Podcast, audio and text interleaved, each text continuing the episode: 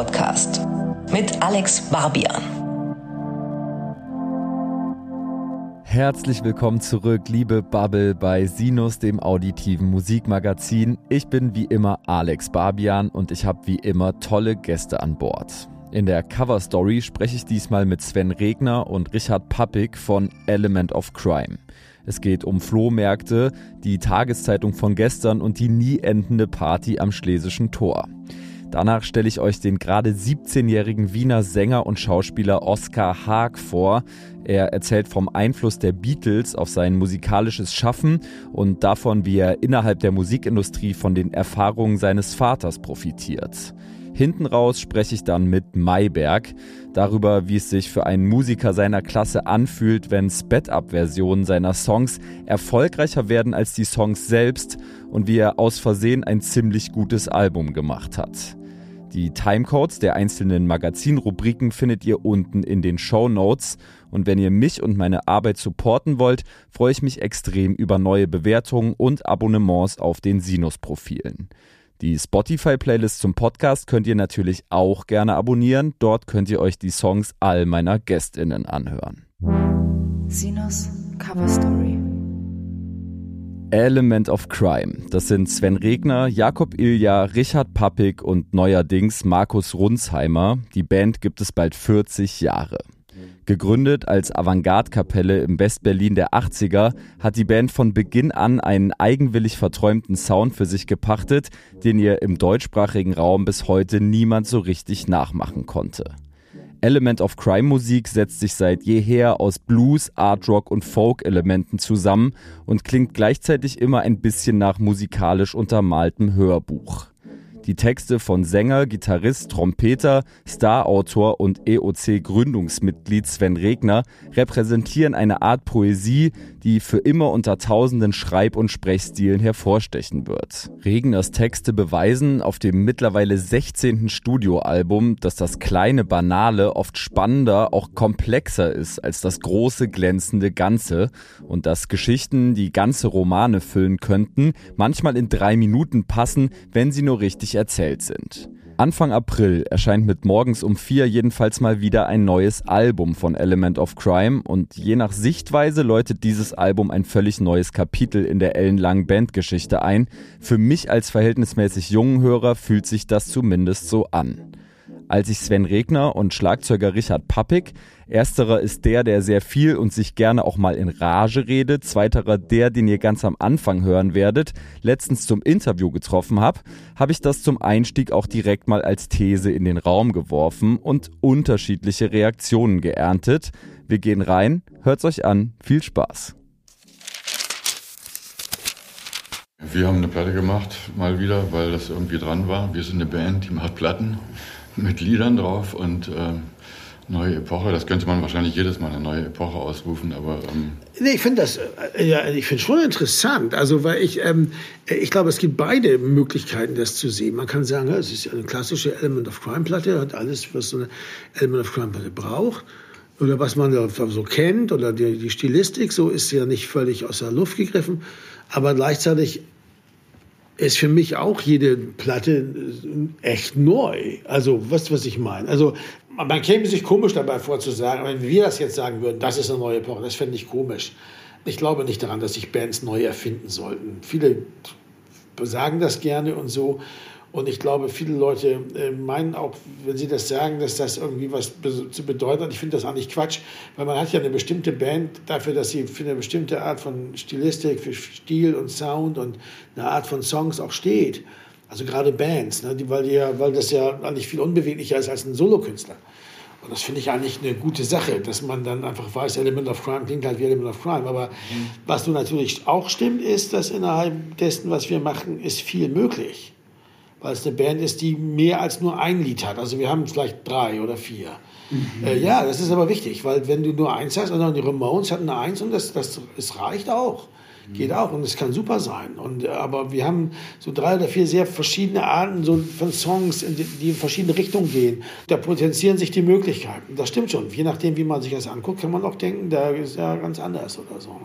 Ja, ich glaube, dass ich erstens die Zeit enorm verändert hat seit der letzten Platte, der Zeitgeist, ähm, auch weltpolitisch, aber wenn man sich die Band von außen anschaut, dann fällt ja auch auf, dass jetzt morgens um vier das erste Album ist seit über 20 Jahren, das in veränderter Kernaufstellung entstanden ist, zumindest mhm. wenn man dieses Jazz-Projekt, diesen Ausflug aus dem letzten Jahr ausklammert, weil eben euer langjähriger Wegbegleiter, euer Bassist und Producer Dave Young im Sommer letzten Jahres verstorben ist und ja. ich vermute an den Albumarbeiten diesmal nicht beteiligt war. Ja. Hat euch sein Verlust menschlich, aber eben auch musikalisch vielleicht sogar auf dem Weg zur neuen Platte an der Idee zweifeln lassen, nochmal ein Album rauszubringen überhaupt? Nein. Nein, weil ähm, wir sind eigentlich eine Band, die lässt sich durch wenig Sachen irritieren. Uns gibt es jetzt schon so wahnsinnig lange. Über diesen großen Zeitraum sind natürlich auch viele Sachen passiert, die man als teilweise wirklich äh, harte, schicksalhafte Vorkommnisse und wir haben sowas immer, wir haben sowas immer, wir waren immer unbeleckt davon. Wir haben immer versucht, unser Ding weiterzumachen, weiter äh, es geht bei der Band geht um Musik zu machen. Ja, wo hier ist es natürlich, hier gibt es mehrere Aspekte. Dave war ja mehr als nur unser Bassist oder so. Und als Bassist war er auch nicht der, war er auch eher der Neue. Ne? Also wir hatten zwei andere vorher. Und äh, die Band, als sie in ihren prägenden ersten zehn Jahren hatten wir äh, Paul Lukas als Bassisten. Bassisten haben wir also hatten wir bei uns öfter mal gewechselt. Aber Dave war ja mehr als das. Dave war Produzent, Dave war auch Freund, äh, Dave war auch so eine Art Mentor für die Band. Er hat, wir haben so viel von ihm gelernt. Also nicht nur über die über Musik und über Rock'n'Roll, sondern auch über die, die Welt an sich und äh, über Musikproduktion und diese ganzen Sachen. Aber natürlich, wenn man das seit 1987 mit so jemandem arbeitet, hat man natürlich auch irgendwann auch das alles gelernt, was er einem beibringen kann und der Rest ist dann gemeinsame Erfahrung sozusagen. Ne? Aber mir hat das schon gefehlt bei der Platte sehr, weil es auch mein bester Freund irgendwie war und das ist dann schon hart. Und das ist vielleicht sogar noch viel wichtiger, weil natürlich äh, wäre es doch Quatsch zu sagen, wir machen keine, wir schreiben keine Songs mehr, wir machen keine Musik mehr, weil David Young gestorben ist. Äh, und das, der wäre der Letzte, der das wollte. Aber äh, natürlich ist es was anderes, wenn du das ohne ihn machst. Ob man das dann im Ergebnis so hört, das weiß ich gar nicht. Die Atmosphäre war anders. Wir haben, wir haben natürlich einen anderen Produzenten gehabt. Und das war auch okay. Aber das ist trotzdem nicht eben, es ist eben nicht das Gleiche. Und das, das, damit muss man äh, äh klarkommen. Aber ob man jetzt sagen kann, deswegen ist die Platte, ist es auch, auch, eine, auch eine typische Element of Crime Platte die Schreiben des Songs ist davon nicht so beeinflusst. Wir haben auch nicht das, deshalb, wir haben auch nicht das Gefühl gehabt, wir müssten dieser Platte jetzt Dave widmen oder so. Das kriegt dann sowas Nekrophiles, das finde ich mhm. auch nicht so doll. Und die Tatsache, dass unser Freund und, und Mitmusiker gestorben ist, ist ein guter Anlass, zum Beispiel diesen Podcast zu machen. Wir haben diesen Podcast Narzissten und Kakteen haben eine neue Folge gemacht. Das fand ich sehr angemessen, weil dass man den mal wirklich gründlich würdigen kann, was viel Mehrwert ist äh, und viel mehr bringt, als jetzt ihm irgendein Lied oder eine Platte zu widmen oder so. Das ist irgendwie, sondern dass man, dass man wirklich auf ihn eingeht dann und über ihn dann mal in aller Ausführlichkeit redet, was man natürlich auch nur in so einem Fall dann machen kann. Mhm. Ja, total. Also auf den Nachruf wollte ich gerade hinweisen. Äh, den kann ich den Leuten da draußen sehr empfehlen, im, im Rahmen eben eures Podcasts Narzissen und Kakteen. Generell finde ich das interessant, dass ihr diesen Podcast gemacht habt. Dazu vielleicht auch nochmal eine, eine Folgefrage. Warum hattet ihr überhaupt innerhalb der Band dieses Bedürfnis, öffentlichkeitswirksam nochmal über die ganzen Platten zu sprechen, die seit 1985 erschienen sind? Das ist ja schon, da muss ja irgendwie eine Dynamik entstanden sein. Wie kam diese Idee auf und warum hat sich das richtig angefühlt? Ja, das, das kam von außen eigentlich. Jemand, unsere Managerin sagte, pass mal auf, äh, ihr habt eigentlich so viele Erfahrungen, wenn man sich mit euch unterhält über diese, was weiß ich, 35, irgendwofür muss es ja gut sein, dass man das so lange macht. Also es ist ja an sich, an sich kein Verdienst, etwas 35 Jahre lang zu machen. Kann ja auch abgeschmackt sein oder vielleicht wäre es gut gewesen, vorher aufgehört zu haben. Aber da es man so lange gemacht hat, und das ist ihr dann aufgefallen, ist es so, dass man im Grunde genommen auch das in Zusammenhang setzen kann zur Entwicklung der Zeit insgesamt. Das heißt, das ist ja ein weites Stück Geschichte eigentlich. Unsere erste Platte 1986 kam nur auf Vinyl raus. Das gab es nicht auf CD. CD war ganz selten, mit 10% Marktanteil. Äh, man hat dann äh, bei der zweiten Platte gab es dann eine CD, die war auch eben diese 10 Prozent. Äh, der Rest war Vinyl. Irgendwann ist das umgekippt. Äh, als wir die erste deutschsprachige Platte aufnahmen, ging da, war der erste Golfkrieg zugange. Der erste, nicht der zweite oder so. Eigentlich der, eigentlich der zweite, weil den, wenn man den ersten nimmt, das wäre dann ja der Iran-Irak-Krieg irgendwie von vorher noch gewesen.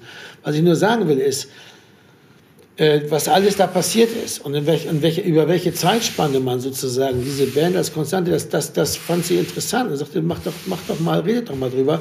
Und die Idee war halt dann wirklich, jede Platte einzeln zu nehmen, auch davon zu erzählen, wie hat man Platten früher produziert, was hat sich da verändert, was hat sich verändert im Marketing von Platten, was hat sich verändert im Verhältnis zur Plattenfirma.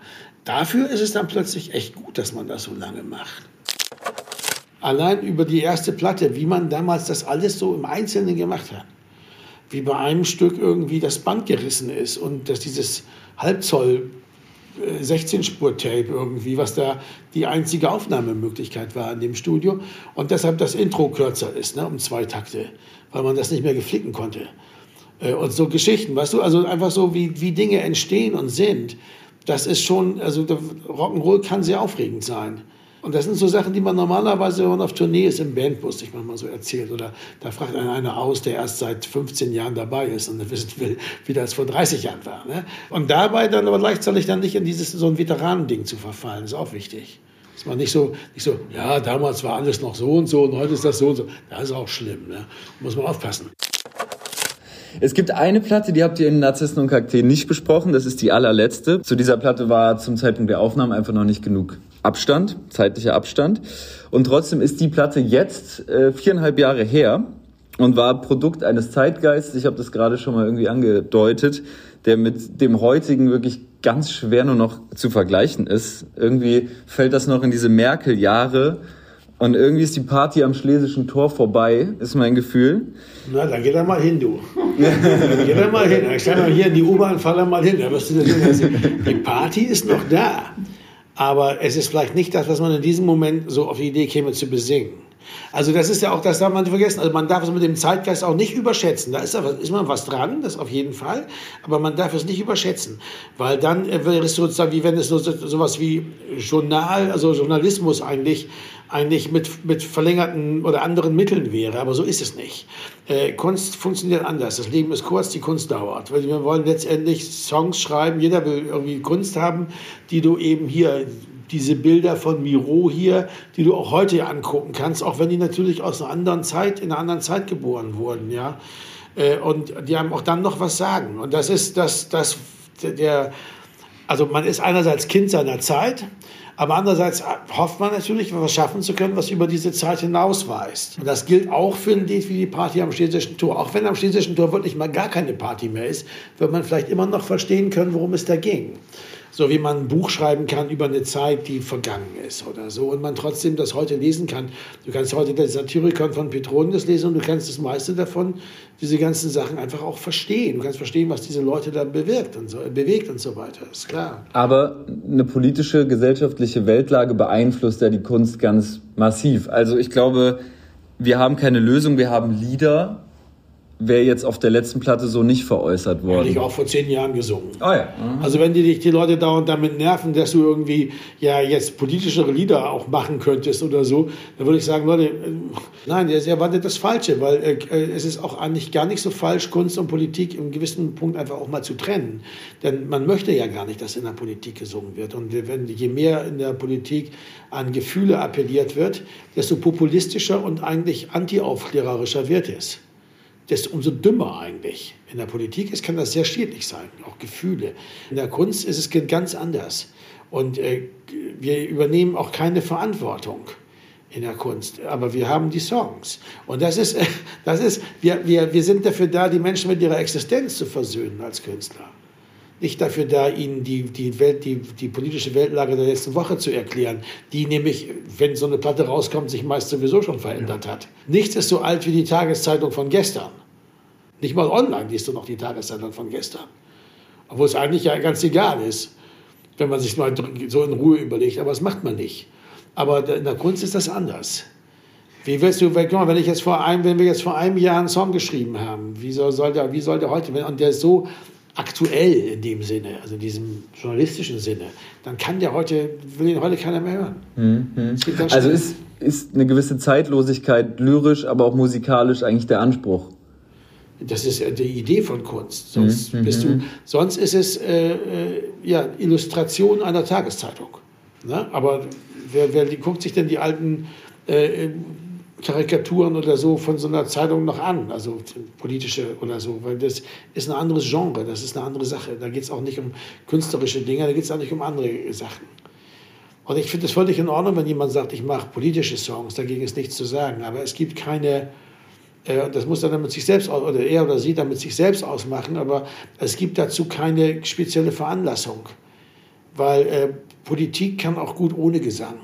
Ja, also das, die brauchen uns nicht unbedingt. Wir müssen. Äh, ich weiß auch nicht, warum jemand, der schön singen kann. Also wir würden wir wirklich denjenigen oder diejenigen wählen wollen, diejenige wählen wollen zum Bundeskanzler, die am schönsten singt. Nein. Die besten Melodien hat? Nein. Es geht um andere Dinge in der Politik. Und das kann man auch mal kapieren. Der Ruf nach politischer Kunst ist im Grunde genommen meistens der Ruf von Leuten, die für richtige Politik zu faul sind, zu denkfaul. Die wollen sich das lieber vorsingen lassen. Ja, statt sich damit zu beschäftigen, was wirklich, wie man wirklich, was weiß ich, Bildungspolitik in seinem Bundesland neu organisieren kann, will man sich lieber davon was vorsingen lassen, dass Bildung eine tolle, wichtige Sache ist. Das nützt aber nichts. Ja, ich musste weißt irgendwie gerade die ganze Zeit an Zelensky denken, der ja so doch eher so Typ Popstar ist, ne? Und ja, aber du darfst nicht Weg vergessen. Werbeagentur. Du darfst nicht vergessen. Ja, mhm. ja, er war Schauspieler und er ist. Schauspieler. Äh, ja, aber das, dagegen ist nichts zu sagen. Aber er ist jetzt als Politiker kein Schauspieler. Mhm. Das ist genau der Punkt. Das Komische ist, dass man einerseits gerade die Leute, die nach, danach rufen, dass Künstler politisch sein wollen, sein sollen, dass die gleichzeitig total angefasst reagieren, wenn Künstler dann Politiker werden. Dann werden die nämlich plötzlich nicht mehr ernst. Da heißt es nämlich, ja, das ist ja bloß so ein Schauspieler. Mhm. Dabei ist überhaupt nicht, wenn eine, jede Putzfrau sollte auch, oder jeder Putzmann sollte auch Politiker werden können. Und so kann es auch jeder Schauspieler oder Musiker oder sonst was. Aber dann eben Politiker. Das ist einfach auch mal ganz gut, auch für den Intellekt, wenn man die Dinge mal ein bisschen auch trennt. Nicht immer dem Bedürfnis nachgeht, alles miteinander alles zu verrühren. Und dabei kommt dann nämlich überhaupt nichts mehr raus. Politisch nicht und künstlerisch schon mal gleich dreimal nicht. Mhm. Ne? Mhm.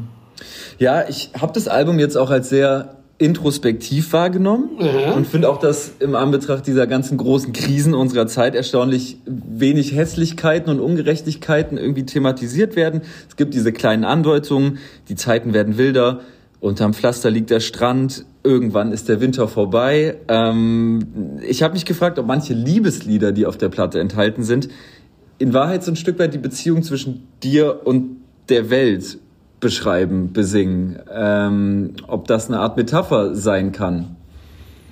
Könnte ich zum Beispiel jetzt behaupten, könnte aber niemand nachprüfen. ja. Weißt du, also das ist, ist ja für den, für, wenn, wenn, für den Menschen, der das hört, ist ja viel wichtiger, wie es auf ihn selber wirkt, wie er sich selber damit identifizieren kann oder nicht. Dann kann man das für sich selber entscheiden. Ne? Wenn man sich mit so einer Geschichte identifizieren kann, ob man das eben, äh, ob, ob, man das zum Beispiel in Bezug zu, eher zur Welt sieht oder in Bezug zu seiner, seiner, seinem letzten Freund oder letzten Freundin oder so. Ne? Und das, da sind wir machtlos. Wir machen nur die Songs und die Leute machen damit, was sie wollen. Das ist auch eine Sache. Man darf kein Kontrollfreak sein als Künstler. Du gibst sie raus und die Leute machen damit, was sie für richtig halten. Finde ich eigentlich ganz gut. Kunst ist immer auch der Versuch des Menschen, sich mit seiner Existenz zu versöhnen, wieder mit klarzukommen, dass man als melancholisches Tier unterwegs ist, als jemand, der sich seiner eigenen, als, als, als Lebewesen, das sich seiner eigenen Sterblichkeit bewusst ist und damit umgehen muss. Das weist also auch über diese direkten politischen Sachen weit hinaus. Also Kunst ist keine Hilfstruppe weißt du, sondern hat ihren ganz eigenen, äh, äh, äh, ganz eigene Wichtigkeit und ganz eigene Bedeutung und die liegt ganz woanders oft. Ne? Jetzt leben ja die Texte schon von Beobachtungen, von der Begegnung ähm, der eigentlich banalen, aber dann doch besonderen Situation. Das zieht sich eigentlich durch die ganze Bandgeschichte.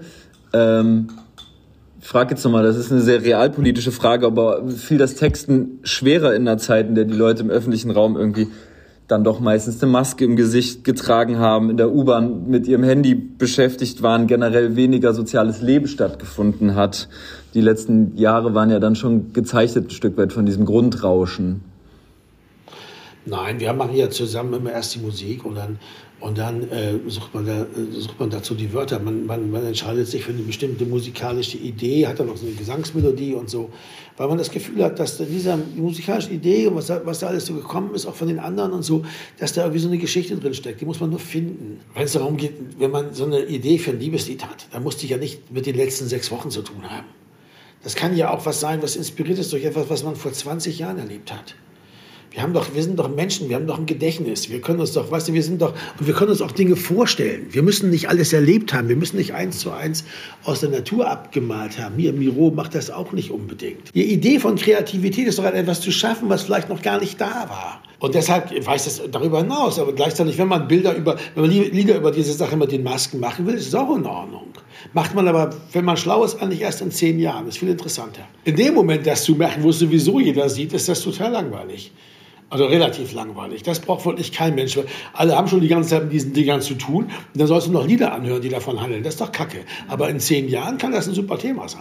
Oft ist es ganz gut, wenn die Dinge ein bisschen liegen bleiben. Ja? Aber auch das ist nicht gesagt. Vielleicht ist es auch einfach dann vergessen. Beziehungsweise ist ja eh nicht so doof. In, in Asien ist schon sehr lange so, dass Leute, die eine Grippe haben oder so, wenn sie unter die Leute gehen, sich dann so eine Maske äh, äh von, von, von das Gesicht machen, damit sie die anderen nicht anstecken. Ist eigentlich eine ganz nette Idee, finde ich so, oder? Und in, im OP macht man das ja auch, damit die, die eigenen Bakterien nicht unbedingt in der offenen Operationswunde landen. Ne? Das Interessante ist, wie, wie diese Dinge möglich sind, aber was zwischen den Leuten läuft, das ist, bleibt ja trotzdem auch immer noch da. Es geht ja, es geht ja auch einfach weiter. Weißt du, es ist ja nicht so, dass plötzlich alles anders ist. Und das, das, das, das darf man auch nicht vergessen. Das ist auch etwas, dessen man sich vergewissert, auch mit Songs. Ne? Äh, harter Themensprung. Was fasziniert euch an Flohmärkten? Das ist irgendwie ein Motiv, das immer wieder auftaucht und so ein Ort, an dem viele Geschichten geschehen. Echt? Von denen ihr erzählt. Finde ich schon. Moment, jetzt hier, ähm, äh, wieder Sonntag, da kommt ein Flohmarkt vor, aber wo mhm. noch? Wo noch? Naja, Hotdog unten am Hafen war es, glaube ich, der Wochenmarkt, aber ich, ich habe mich gefragt, warum ist, das ein, warum ist das eine Kulisse, in der diese Geschichten gut stattfinden können? Warum ist die Begegnung auf dem Flohmarkt besonders? Wüsste ich eigentlich jetzt nicht. Also, wie gesagt, also Wochenmarkt ist nochmal was anderes. Flohmarkt speziell das ist der Flohmarkt im Prenzlauer Berg irgendwie, ne? Im, im äh, nee, Mauerpark. Der Mauerpark, aber das ist kein Flohmarkt. Äh, und der Woche, am Wochenmarkt gibt es MDMA okay. im Schlussverkauf. Das hat nicht äh, genau. direkt, also das schon Flohmarkt wüsste ich, ich meine, es wäre mir recht, wenn es so wäre, aber ich wüsste jetzt, also mir fällt gerade nichts ein. In dem Fall ist es einfach so, was ich gut finde, so sonntags ist halt so ein Flohmarkttag. Mhm. Ne, also, also ein Lied machst, was an so einem Sonntag handelt, mhm. was von so einem Sonntag handelt, dann ist der Flohmarkt. Das, wo man sagen muss, äh, äh, das war ja eigentlich ein ganz altes Lied. Das ist ja tatsächlich ein Lied aus den, aus den, aus den 80er Jahren, äh, das wir damals nicht hingekriegt haben. Das war auf Englisch, das hieß Blue Sunday. Und das wollte ich immer, fand ich immer super schön eigentlich, aber das hat irgendwie damals nicht richtig funktioniert. Jetzt haben wir das einfach mal hingekriegt. Das hat, hat mich sehr gefreut. Und ich habe dann eben einen deutschen Text dazu gemacht. Aber nicht über einen Sonntag, das war, weil das Thema Sonntag war sozusagen gesetzt. Und das Erste, was mir sonntags einfällt, ist Flohmarkt. Nicht, weil ich selber unbedingt auf Flohmärkte gehe, aber weil typische Dinge am Sonntag ist nicht viel los in der Stadt, ehrlich gesagt.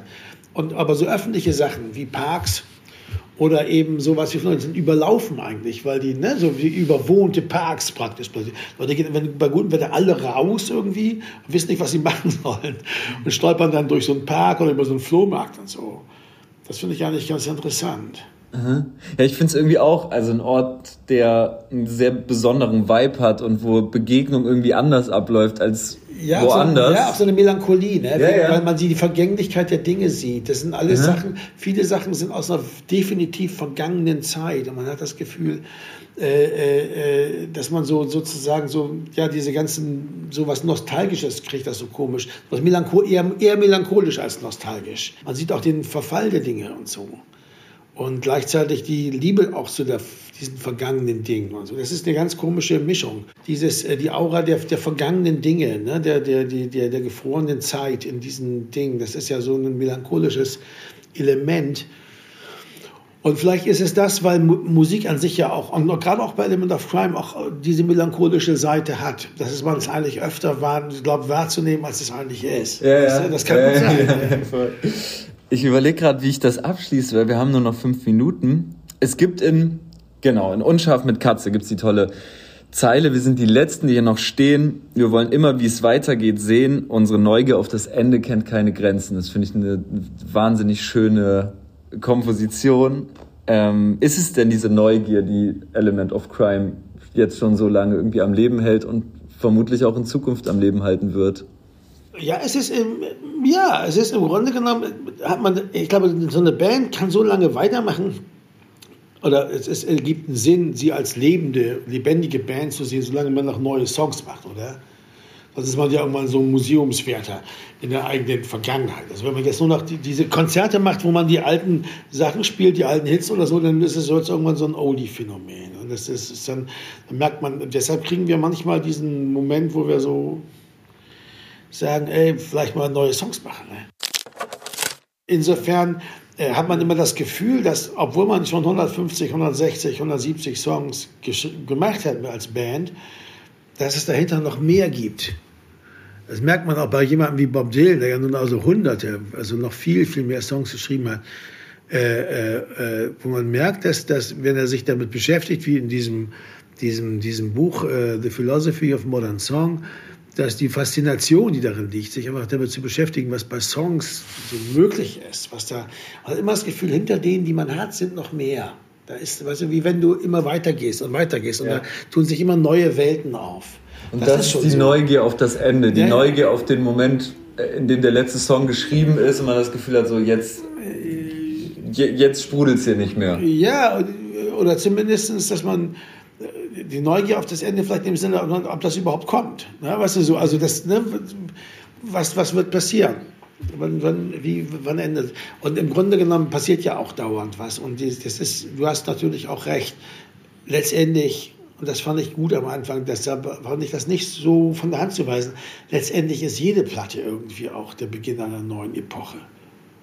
Also die Epoche, ist, jetzt, Epoche ist ein starkes Wort. Ja, also ja. ist immer ein neues Kapitel. Weißt du, ist ein neues ja. Kapitel. In dem, in, in, und das sind wirklich die Kapitel, die uns, deshalb war das auch bei dem Podcast so, dass wir eben Platte für Platte vorgegangen sind, weil das sind die Kapitel, wo wir am, in den 80er Jahren jedes Jahr ein neues Kapitel aufgeschlagen haben, haben wir das in den 90ern nur noch alle zwei bis drei Jahre und dann ab da so alle nur vier, vier, bis, fünf Jahre. Vier bis fünf Jahre ne? So, das ist aber, aber im Grunde genommen ist es so. Man schlägt dann auch ein neues Kapitel auf. Ich kann mich am besten erinnern, erinnern an bestimmte Jahre, wenn ich mich daran erinnere, was wir damals für eine Platte gemacht haben, mit der wir wieder zu die Tournee waren und so weiter, kann ich mich gut, so wie mit den Kindern auch. Da man sie, ah, da ist eingeschult worden, so. Also, mhm. das, sind so Eckpunkte, so, ja. ne, die, an denen man sich orientieren kann. Ja, und wenn, also nachdem jetzt dieser Podcast rauskam, hat man ja umso mehr das Gefühl, okay, dass alles andere jetzt sich abgeschlossener anfühlt als ja. vorher, besprochener anfühlt als vorher und jetzt äh, liegt da schon wieder eher ein weißes Blatt, so. Ja. ja? Genau. Leute, wo soll das enden? heißt es in Unscharf mit Katze, der ersten Single aus der neuen am 6. April erscheinenden Element of Crime Platte morgens um 4. Unscharf mit Katze findet ihr ab jetzt auf der Sinus-Playlist. Stimme Kopf von Isolation Berlin, deren Sänger Tobias Bamborschke der einzige Feature-Gast auf morgens um 4 sein wird, könnt ihr euch dort ebenfalls anhören. Sven Regner wünscht sich fünf Minuten von Maike Rosa Vogel und Richard Pappig Music von Martin Kolbe und Ralf Illenberger. Sinos Spotlight.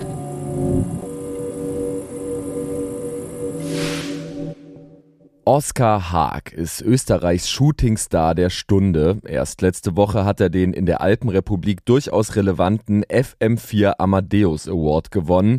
Während ich diesen Text einspreche, tourt Oskar mit der britischen Folk-Pop-Sängerin Birdie quer durch Deutschland und pendelt zwischen den einzelnen Support-Shows zum renommierten Wiener Burgtheater, wo er aktuell eine Rolle in der Shakespeare-Inszenierung Wie es euch gefällt bekleidet.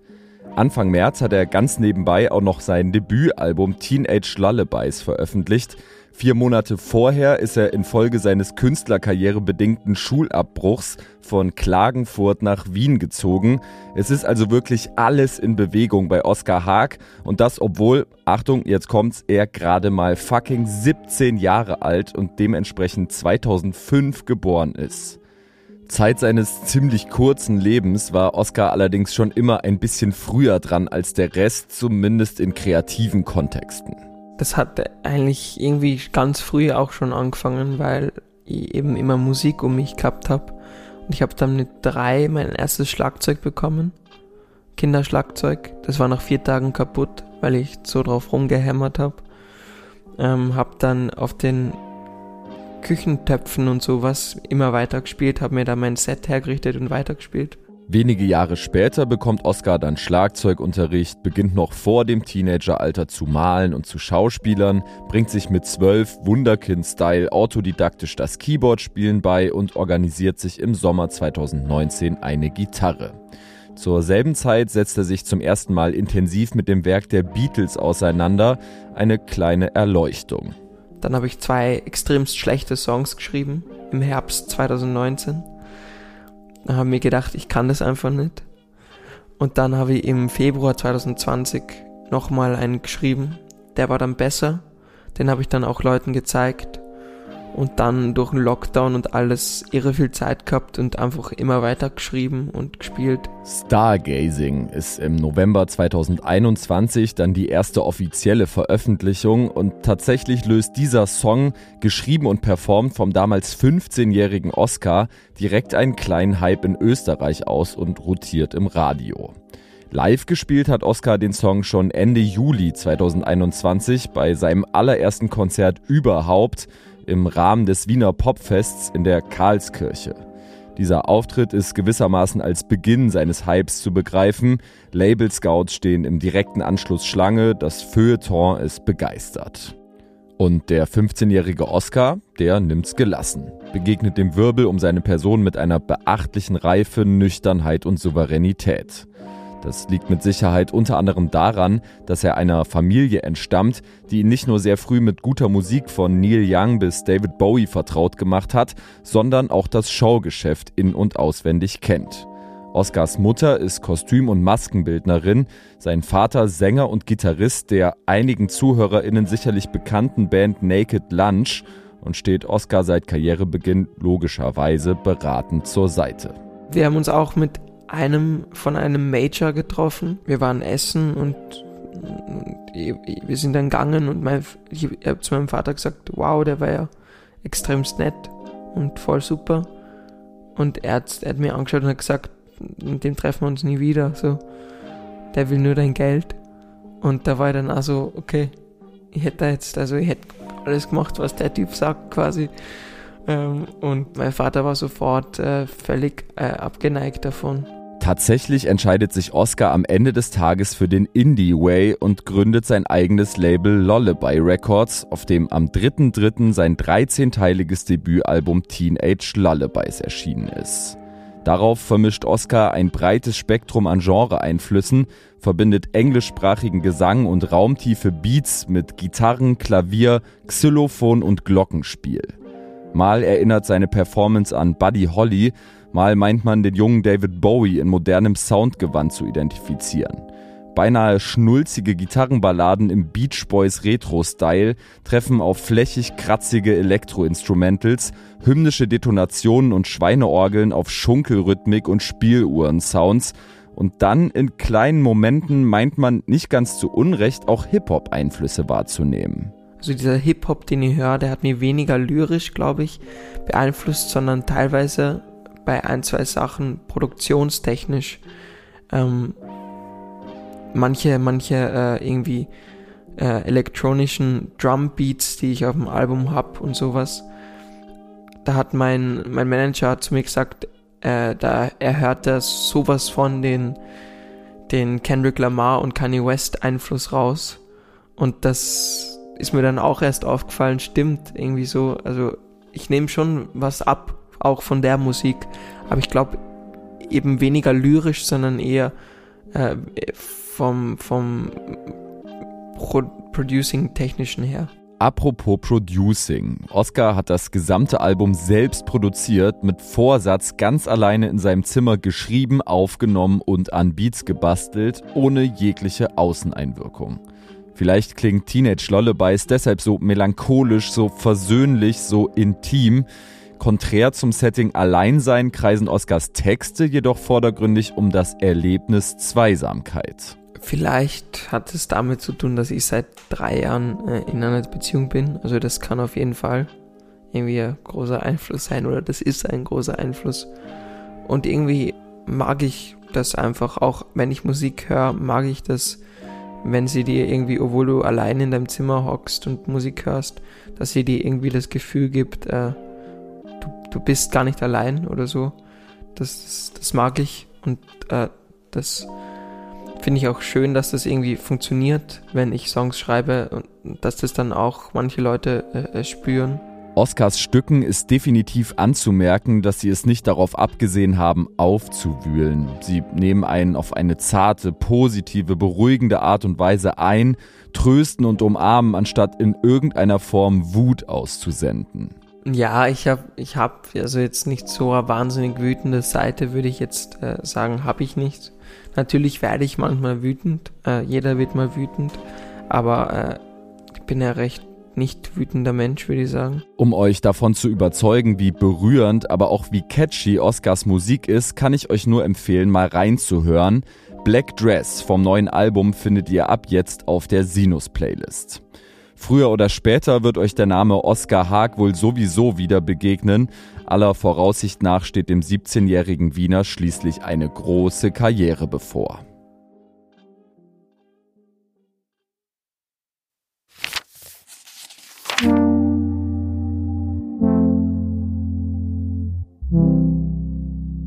Lagerfeuermusik is not dead. Mayberg ist der lebende Beweis dafür, dass die unpolierte Akustikgitarrenballade auch in Zeiten der unbegrenzten technischen Möglichkeiten weiterlebt. Maybergs besänftigende Stimme und sein Gitarrenspiel werden phasenweise zwar von einem unaufdringlichen Synthie-Beat unterstützt, im Kern ist das, was er da macht, aber tatsächlich ziemlich analog. Mit DIY-Attitüde, unverfälschten Geschichten aus dem Leben eines Anfang 20-Jährigen und einer gewitzt pointierten Bildsprache verkörpert Mayberg die nächste Evolutionsstufe des Liedermachers.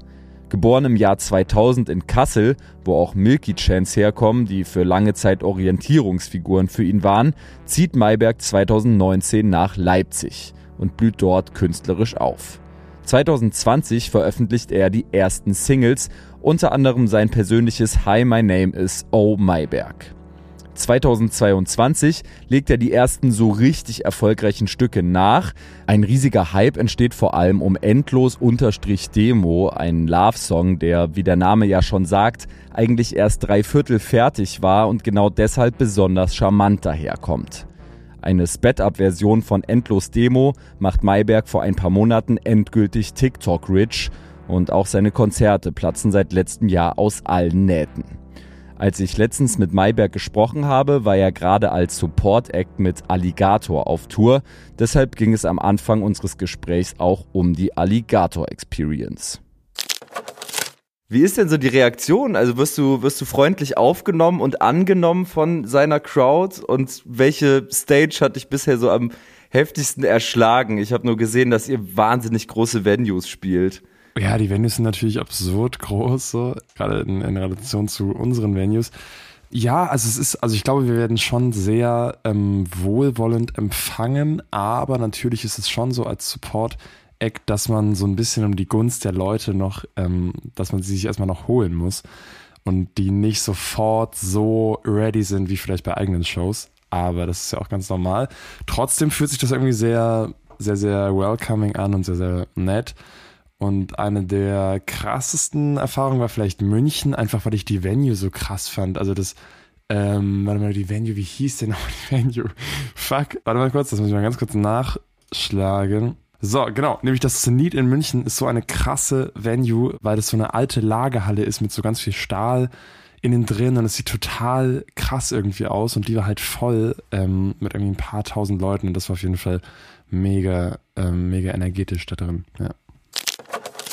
Mayberg hat vor ein paar Wochen, und auch das war natürlich ein Anlassgeber für unser Interview, sein allererstes selbstproduziertes und im Schlafzimmerschrank aufgenommenes Album Mini veröffentlicht. Das ist vor allem deshalb spannend, weil er eigentlich gar nicht geplant hatte, seine Arbeit in ein Album münden zu lassen.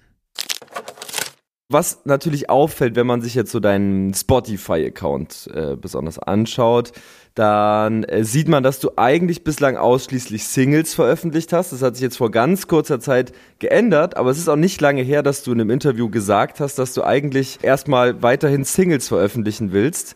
Jetzt kam am 3. März äh, doch dein Album Mini. Warum hat das für dich am Ende dann doch Sinn ergeben, die Sachen auf dem Album zu bündeln?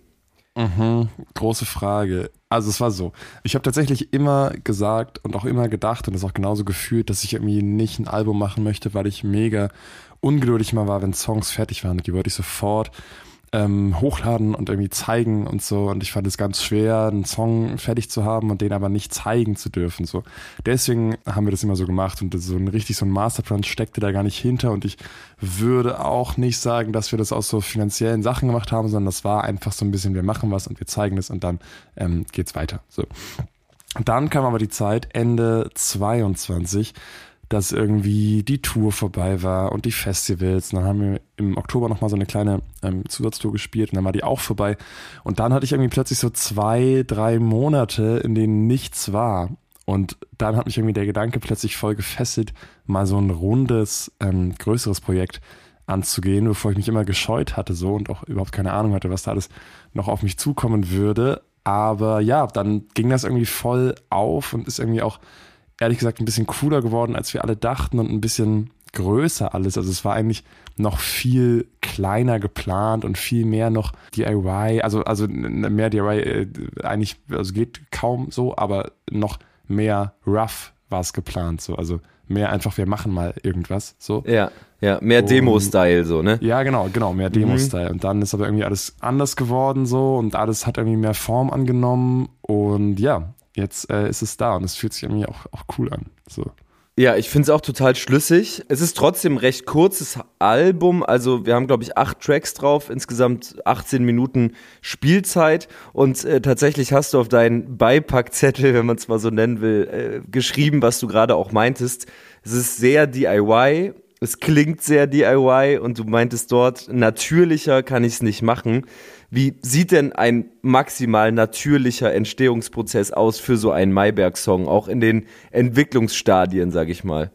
Also erstmal ist es so, dass ich das Album zu einem sehr, sehr, sehr großen Anteil selbst produziert habe.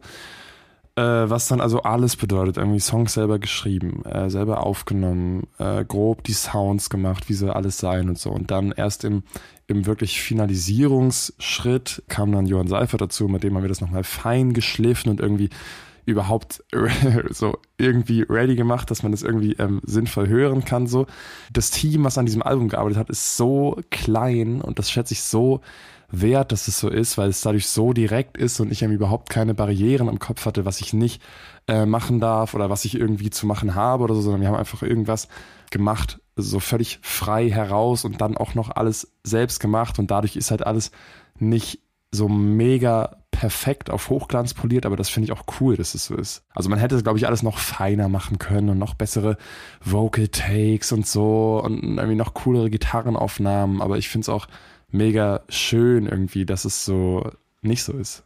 Ja, total. Und diese Demo-Songs haben ja auch wahnsinnig abgeräumt. Also es wäre jetzt, finde ich, fast fast dumm, äh, irgendwie auf einmal so ein Hochglanzprodukt ähm, auszuspucken mit Streichern im Hintergrund und äh, sieben Stimmen übereinander und so. Das kommt schon so hin. Also das macht ja den Sound aus, ne? Du hast mal irgendwo erzählt, und das fand ich ganz spannend, dass du eigentlich ziemlich langsam und bruchstückhaft schreibst. Äh, Zitat, hier mal zwei Zeilen, da mal irgendwie vier welcher Song auf Mini auf dem Album hat dich denn jetzt am meisten herausgefordert in dieser Hinsicht und welcher saß vielleicht auch mehr oder weniger direkt? Ja, spannende Frage. Also der, der am schnellsten ging, war auf jeden Fall das Schönste. Der letzte, ähm, wo einfach nur Gitarre und Gesang ist. Weil der ist einfach entstanden. Also den, also eigentlich hatte ich schon alle Songs so und dann hatte ich aber plötzlich, und das habe ich ganz, ganz selten, einen Moment, dass ich mich so an der Gitarre so, es klingt total filmmäßig, so ganz so krass war es glaube ich nicht, aber dann hatte ich so einen Moment, da habe ich mich so der Gitarre hingezogen gefühlt und und habe sie so in die Hand genommen dann ähm, äh, plötzlich fielen mir so diese Zeilen ein dann formte sich dieser Text irgendwie, der sich dann plötzlich total richtig so anfühlte, wie er ist. Das ist ja auch ein sehr sehr kurzer Song so, aber irgendwie fühlte sich der schon so äh, final an. Das ging auf jeden Fall mega mega schnell. Ähm, da ist echt, also das ist zumindest so der Großteil des Songs so. Am längsten habe ich, glaube ich, gesessen an 30 Sekunden, weil ich da ja schon die Demo hatte und die Demo fand ich irgendwie cool, aber ich wollte es irgendwie auch nicht da lassen. Und dann habe ich, glaube ich, sehr lange daran getüftelt, in welche Richtung ich das gerne ziehen würde. Kann ich mir sehr gut vorstellen, bei dem Song auf jeden Fall, dass der Zeit braucht. Ja. ja, voll. Also da, ich glaube, da hätte man in 100.000 Richtungen gehen können. So, bei manchen Songs ist ja irgendwie klar, wo sie hin müssen, aber der, der war irgendwie so flexibel, deswegen habe ich, glaube ich, da am allerlängsten dran gesessen. Ja. Ist es denn ein langer Prozess, bis man zu diesen Bildern kommt? Wir haben sie ja vorhin schon mal kurz angeschnitten, als es äh, um den Vergleich mit Alligator ging. Ne? Du bist ja schon auch bekannt geworden über diese sehr prägnanten Zeilen. Ich Tinder, also bin ich. Dann Hilfe rufe ich dich an und so weiter. Also das sind ja wirklich schöne, kompakte Bilder in deiner Kunst. Ähm, kann man sich daran die Hörner gut abstoßen? Also das dauert wahrscheinlich eine Weile, bis man auf sowas kommt. Oder fliegt einem das zu? Mein erster Impuls wäre zu sagen, das fliegt einem zu, aber die Arbeit, die wirkliche, kommt ja danach. So, dass man das in den Kontext packt, wo das irgendwie sinnvoll platziert ist. Weißt du, was ich meine? Also, mhm, äh, mhm. also ich glaube, ich glaube, diese Zeilen fallen mir zumindest manchmal gelegentlich einfach ein und dann, dann schreibe ich die auf aber die dann zu nehmen und irgendwo reinzumachen, dass das eine sinnvolle Geschichte ist, die irgendwie nicht absolut random ist, so. Ähm, ich glaube, das, das ist dann der, der zeitaufwendige Prozess, so. Ja, verstehe, okay. Das, also, so ein gutes Bild rein zu verzahnen, organisch rein zu verzahnen in Lyrics, die drumrum gewoben sind, sozusagen. Kleiner Themensprung, wahrscheinlich haben das viele Leute draußen auch mitbekommen dass eben dein Song Endlos in der Demo-Version auf TikTok extrem viral gegangen ist und zwar in einer sogenannten Sped-Up-Version. Du hast wahrscheinlich viel drüber gesprochen in letzter Zeit. Ich wollte dich aber trotzdem nochmal fragen, wie sich das irgendwie aus, aus der Macherperspektive eines solchen Songs anfühlt. Also findet man es schade, dass der Song in gepitchter Form dann so viel mehr Menschen erreicht als in der ursprünglichen oder liegt dann der Song auch in der Sped-Up-Version genauso am Herzen und man äh, wünscht ihm alles Gute, sag ich mal. äh, schön gesagt. Also ich sehe das so ein bisschen so wie so ein Remix an. Mich stört es nicht, dass die Sped-Up-Version zahlenmäßig vielleicht, äh, zumal man sie ja nirgendwo in voller Länge hören kann, aber zumindest irgendwie auf TikTok und so, zahlenmäßig größer ist als die normale, weil das ja immer noch der gleiche Song ist. Also das fühlt sich für mich nicht so an, als hätte ich als wäre das irgendwas anderes, Fremdes, was so was wegnimmt vom Song, sondern es ist einfach vielleicht so eine andere Facette, wie so eine Art Remix. Und ich finde, dass Remixe voll die Daseinsberechtigung haben und finde auch nicht, dass das der Kunst was wegnimmt, weil der Song, der andere Song ist ja auch noch da. Es ist einfach nur ein anderes Gewand, in dem er vielleicht kommt. So. Deswegen finde ich das eigentlich nicht, also auch aus rein künstlerischer Sicht nicht ähm, schlimm. So. Okay, ja, äh, total interessant. Ich glaube auch, da reagieren KünstlerInnen jeweils sehr unterschiedlich drauf. Gerade ich finde es in deinem Fall ist es ja sehr interessant, dass mit einer recht analogen Art von Musik dann eine derartige Digitalisierung passiert. Weißt du, was ich meine? Also ist ja keine elektronische Musik äh, im Ursprung und kommt aber, finde ich, in diesen Sped-Up-Versionen, kommt es einem wahnsinnig elektronisch vor durch diese gepitchte Stimme eben. Ja, voll. Also ich glaube, das ist auch so ein bisschen, was ich meine. Das ist natürlich, natürlich ist es anders so, aber ich finde das nicht schlimm, dass es anders ist so. Ja, ja. ja. Ähm, jetzt gibt's relativ viel so hm, Presse zu dem Thema, wir sind beide 13 Jahre alt. Das war ja eine Line in eben diesem Song und die ging auf TikTok sehr viral.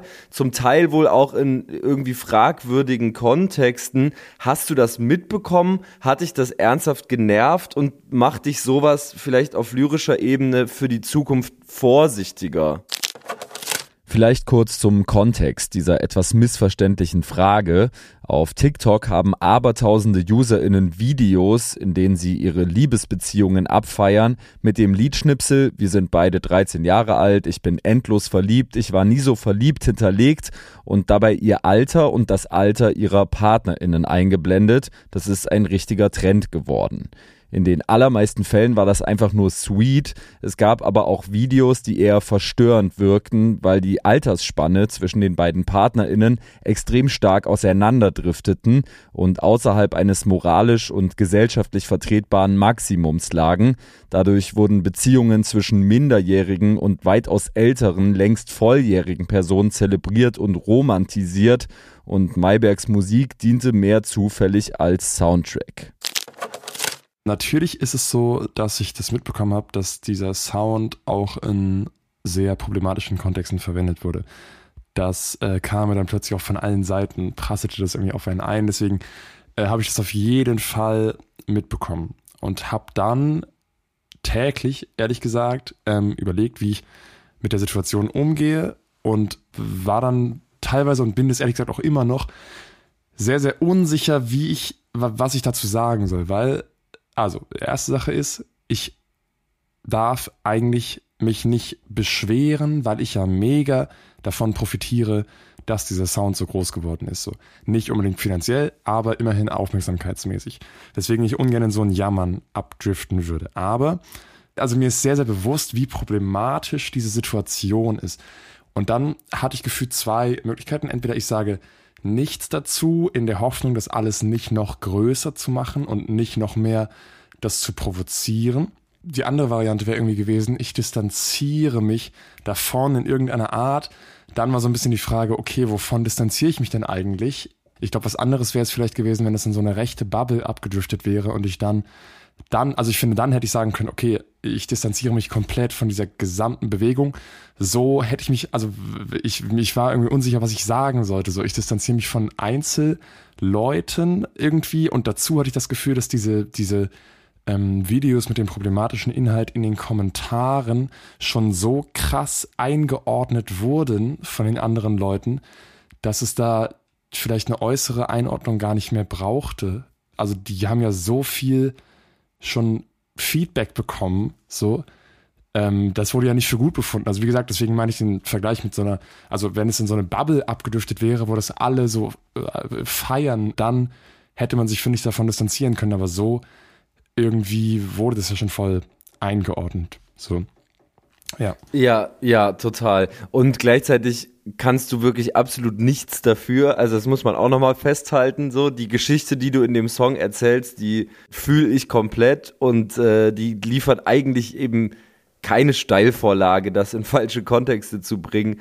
Äh, das haben wirklich Leute mit dieser Line, die ja auch losgelöst war, dann gemacht. Und ich finde, das hast du gut erklärt und einen guten Umgang damit gefunden. Aber es ist natürlich trotzdem ein Downer, weil man, glaube ich, nach so einer, ich nenne es jetzt mal Affäre, ist es vielleicht ein bisschen zu, zu, äh, zu, zu dick formuliert, aber nach so einer Affäre vielleicht dann doch anders schreibt, weil man dann erstmal so ein Gefühl dafür entwickelt, okay, so eine einzelne Line kann irgendwie aus dem Kontext gerissen werden und ich habe das vorher gar nicht kommen sehen. So.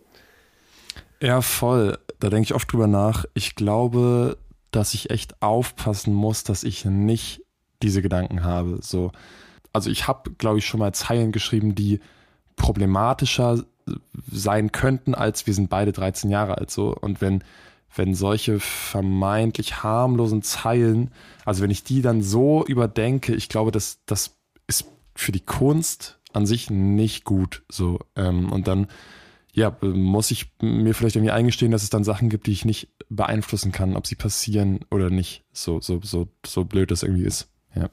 Ja. Das stimmt. Ich denke, da hast du voll recht und man sollte aufpassen, äh, dass man nicht zu sehr zerdenkt, auf jeden Fall. Ich würde noch kurz auf die Platte zu sprechen kommen und auf äh, einzelne Songs.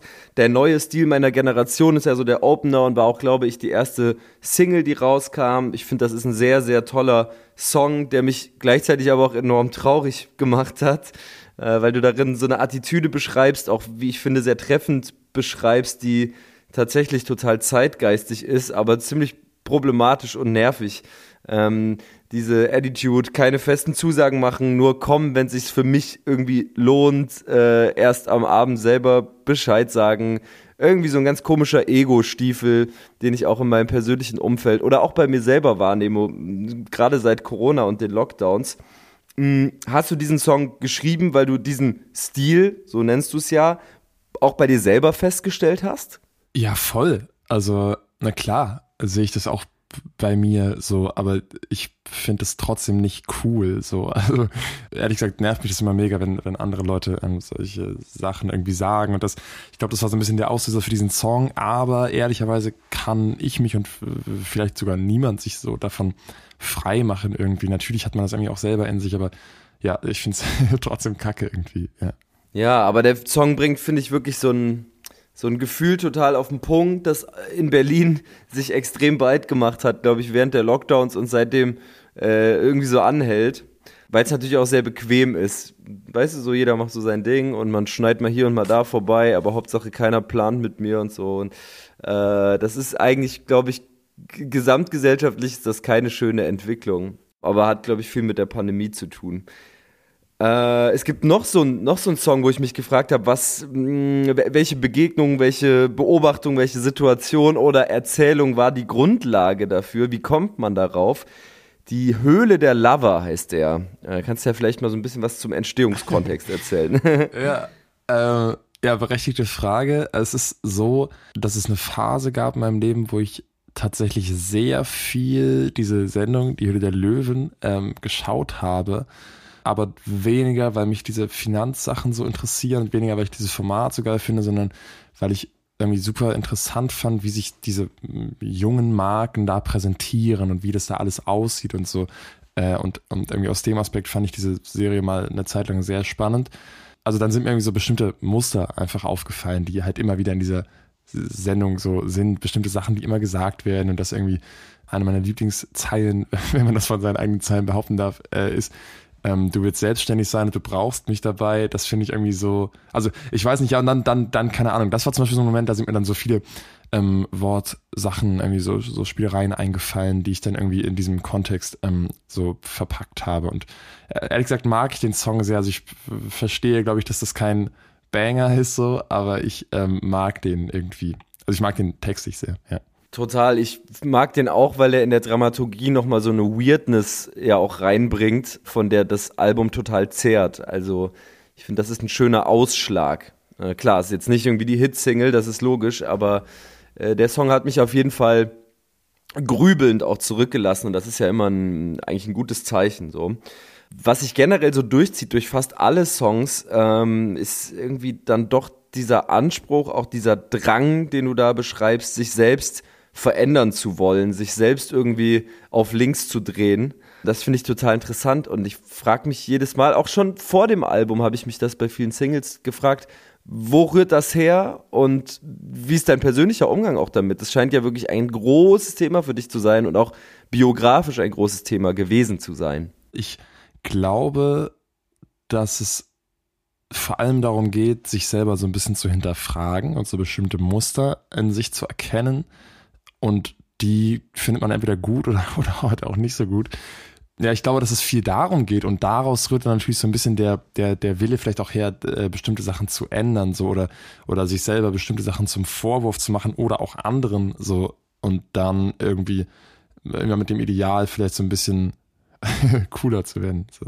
Ja, ich finde das wahnsinnig reflektiert. Also ich kann von mir leider nicht behaupten, ähm, in deinem Alter schon diese Erkenntnisse gehabt zu haben, für mich persönlich. Das finde ich echt, finde ich stark. Und ich finde gerade jetzt auf dem Album gipfelt dieses ganze Thema sehr, sehr schön in diesem letzten Song, den du auch vorhin schon angerissen hast, äh, den ich sehr, sehr bedeutungsvoll und auch sehr schlüssig finde, das Schönste. Ähm, Hat es denn diese Situation, die du im ersten Teil dieses Songs beschreibst, diese Begegnung auf der Straße, wirklich gegeben? Wo kommt die Geschichte her? ähm, nee, aber die hat's im ähm, Freundeskreis gegeben. Nee, ich habe das selber so nicht erlebt, aber ich fand das Bild plötzlich total faszinierend irgendwie und mochte das sehr, mich dann kurz da reinzugeben und ich finde, das hat irgendwie das ähm, irgendwie, äh, thematisch ganz gut ergänzt. So, ja. Genau, sehr, sehr, sehr schönes Albumfinale. Also ich finde, das macht das ganze Projekt erst so richtig zum Album, dieser Song an der Stelle in der Tracklist. Äh, ich habe noch eine letzte Frage. Die ist vielleicht so ein bisschen cringe, äh, kannst ja mal überlegen, ob du darauf antworten willst. das ist so ein Zitat von dir, das überall rumgeistert. Du hast mal gesagt, äh, Anfang 20 sein bedeutet, zu viel nachzudenken, zu wenig zu wissen und sehr viel zu fühlen.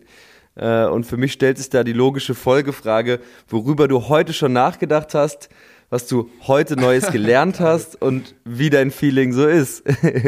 oh, das ist mega. Äh, also, äh, ja, genau, dieses Zitat geistert drum. Das ist auch irgendwie witzig, weil, also das ist aus so einem ähm, Interview, ähm, was ich mir gegeben habe. Und das war so eine spontane Antwort, das wirkt jetzt im Nachhinein so weise, aber das äh, total, ja, ja, das war wirklich, das war wirklich so ein Glück, dass ich, also da bin ich auch sehr happy mit der Antwort, die ich gegeben habe. Da hätte auch sonst was rauskommen können. Naja, äh, genau. Also jedenfalls, ich habe ähm, heute schon viel drüber nachgedacht, wie, also ob ich gerade noch, also tatsächlich tue ich das fast jeden Tag und deswegen auch, auch heute schon, aber heute war es ein bisschen intensiver, ob ich gerade glücklich bin mit der ganzen Entwicklung und wo alles so hingeht und so und ähm, ob, ob mir das vielleicht zu viel wird oder nicht. Und ja, genau, da habe ich mich heute so ein bisschen ähm, bewegt. So, was war nochmal der zweite Punkt? Sorry. Darüber hast du heute nachgedacht. Was hast du heute Neues gelernt? Ah ja, ähm, was habe ich heute gelernt? Ich habe heute gelernt, dass bei einer, bei einer Autovermietung man den also das, also wir müssen, boah, komplexe Situation, die ich jetzt kurz runterbrechen muss. Also wir haben ja gerade einen Tourbus gemietet, den müssen wir umtauschen und es ist egal, wer von uns den Bus umtauscht. so, oh Gott, das habe ich heute gelernt. Okay, das ist doch, also ich finde, für die Leute da draußen, wir bewegen uns hier Montagmorgens um 12.30 Uhr in einem Zoom-Fenster. Ich finde, das ist schon eine, gute Erkenntnis für so einen Wochenstart. ja, ich danke dir sehr für deine Zeit. Ich bin sehr, sehr gespannt, wie das bei dir weitergeht. Ich kann den Leuten natürlich nur empfehlen, ähm, eines der Maiberg-Konzerte zu besuchen, von denen es etliche geben wird in nächster Zeit. Unter anderem eben als Support-Act auf der Alligator-Show, aber auch solo ähm, massenhaft Konzerte dieses Jahr, ne? Ja, voll. Ich habe auch ein bisschen Respekt davor, dass es zu viel wird. Aber ich habe auch gleichermaßen mega Bock, also mal gucken. so, wird schon. Wird schon, Leute. Und falls ihr mal daran zweifeln solltet, ist der Moment für das Schönste gekommen. Dieser Song wird euch aufbauen und ist ab jetzt auf der Sinus-Playlist zu finden. Die könnt ihr euch jetzt sowieso mal etwas genauer anschauen, denn das war's mit Episode 23. Wenn ihr Feedback habt, könnt ihr mir gerne auf Insta oder Twitter schreiben. Dort heiße ich Alex Barbian. Ihr könnt euch auch per Mail an mich wenden. Hallo at sinuspodcast.de ist die Adresse. Und natürlich freue ich mich brutal, wenn ihr Sinus abonniert, bewertet, in älteren Ausgaben blättert und in der Sinus-Playlist wühlt. Für Sounddesign und Jingles war Josi Miller verantwortlich. Das Coverlayout hat Coco Meurer designt. Den Intro-Jingle hat Vivian Perkovic eingesprochen. Das Sinus-Profilfoto hat Shirin Cooper gemacht. Die Coverfotos stammen diesmal von Charlotte Goltermann, Lukas Georgi und Michelle Rastnitzer. Danke an Sven Regner, Richard Pappig, Oskar Haag, Mayberg, Hans Thiele und Check Your Head. Ich bin Alex Barbian und freue mich, wenn ihr wieder dabei seid in der nächsten Ausgabe von Sinus, dem auditiven Musikmagazin.